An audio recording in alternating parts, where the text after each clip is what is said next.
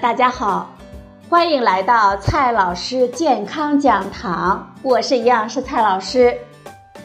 今天呢，蔡老师继续和朋友们讲营养、聊健康。今天我们聊的话题是控制餐后血糖，吃蔬菜的正确打开方式。现在啊，越来越多的人想了解控制餐后血糖的好处，也在尝试着各种饮食控糖的方法。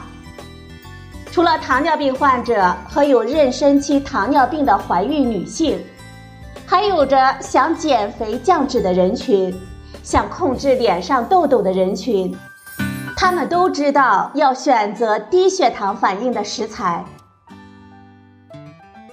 对于大部分朋友来说，三餐中有一餐，甚至是两餐，都只能吃白米饭加日常的菜肴。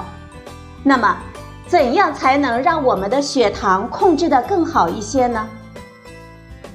国外的一些研究呢，已经给出了咱们答案，那就是多吃蔬菜。有研究发现。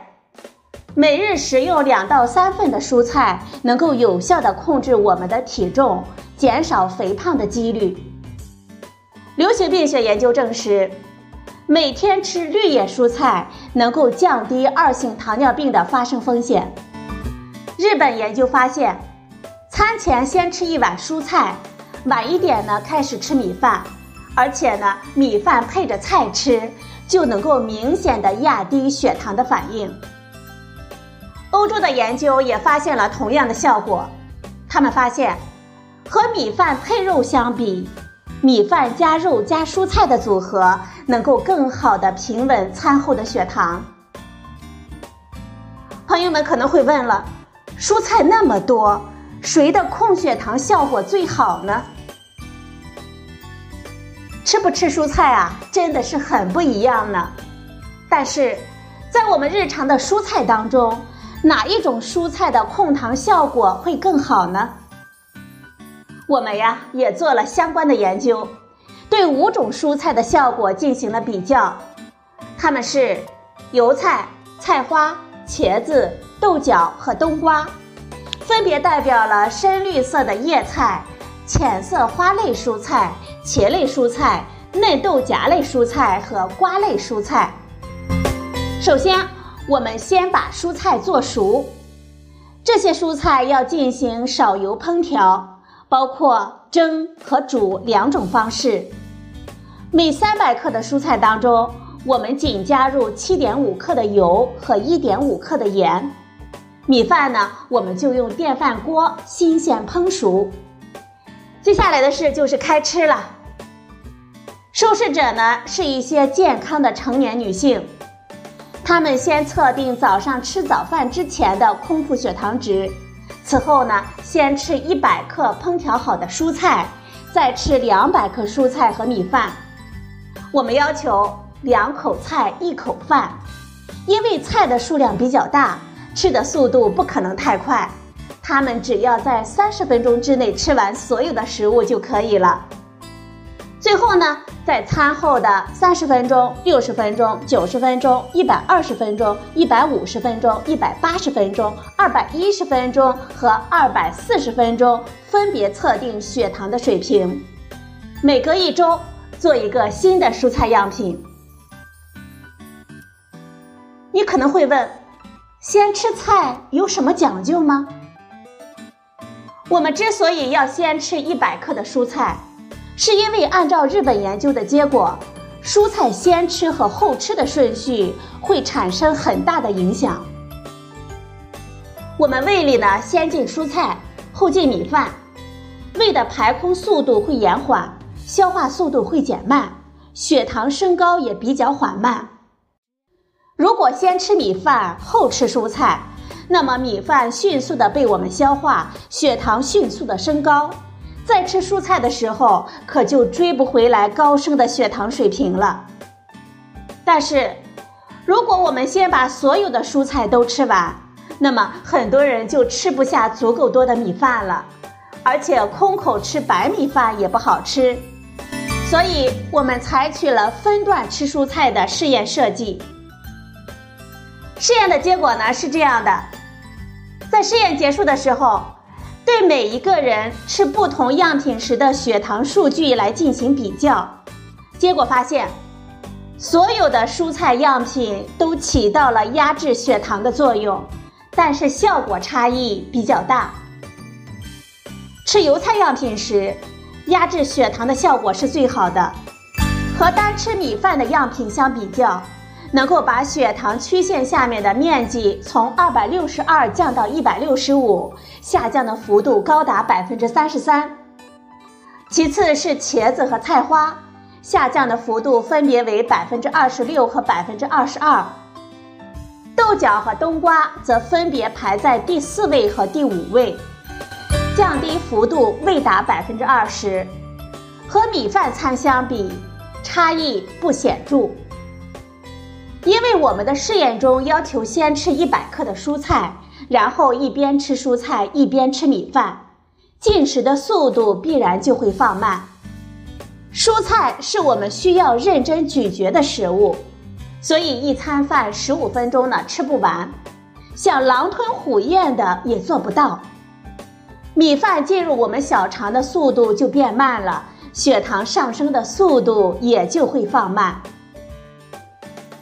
很难确认豆角和冬瓜的延缓血糖上升的效果是因为放慢了进食速度造成的，还是它们本身所含的成分发挥作用所造成的。油菜能够最好的压制米饭餐的血糖生成指数值，把它从高的血糖生成指数值餐变成中血糖生成指数餐，同时呢。排列前三名的蔬菜都能够有效的平缓血糖的波动，即便是在我们进餐四个小时之后，也不会出现血糖降低过度的情况，不会在饭前提前饥饿。吃菜能够控血糖的秘密是什么呢？奥秘呢，很可能就在它们的成分里。蔬菜不仅富含不溶性的膳食纤维，饱腹感比较强，而且富含类黄酮物质、钙、镁等成分，它们都是有利于血糖控制的因素。国外有关的蔬菜控血糖而取得有益效果的研究，大部分都是使用绿叶的蔬菜。菜花和茄子则不仅富含钾，而且富含果胶，而果胶呢？早已被证明具有延缓餐后血糖上升的效果，其中茄子是芦丁等类黄酮物质的良好来源，而菜花则含有硫代类物质，这些成分或多或少的有延缓消化速度的作用。相比而言，豆角和冬瓜也是钾的良好来源，但是类黄酮等多酚类物质含量低。果胶含量也不高，效果呢自然就差一些。其中，冬瓜的饱腹感尤其降低，很可能在延缓胃排空的方面也效果不强。此外，为什么试验中我们要采取少油少盐的烹调方式呢？炒菜的时候放油多，肯定呢会增加热量，而控制总热量，避免体脂率上升。是我们控血糖膳食的一个重要的方面。盐过多则不仅难以控制食量，不利于控制糖尿病患者的心脑血管疾病的并发症。而且最新的研究报道还发现，高盐饮食可能不利于控制血糖，还会使肠道菌群紊乱。如果一天的总盐量达到国内外提倡的六克盐的水平。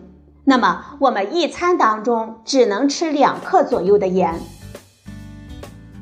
从蔬菜中摄入一点五克盐之后，我们还可以再吃含零点五克盐的鱼、肉、蛋类等物质，比如说一个荷包蛋加少量的酱油，或者是少量的瘦肉配一勺调料汁，就不会感觉过于寡淡了。而且。这种吃法会改善膳食中的钾钠摄入的比例，非常有利于控制血压、预防中风。经过对受试者进行食物接受度的问卷调查，发现采用先蒸后拌和加油煮这两种烹调的方式，在三百克的蔬菜当中放入一点五克的盐和七点五克的油，口感呢已经达到我们能够接受的程度。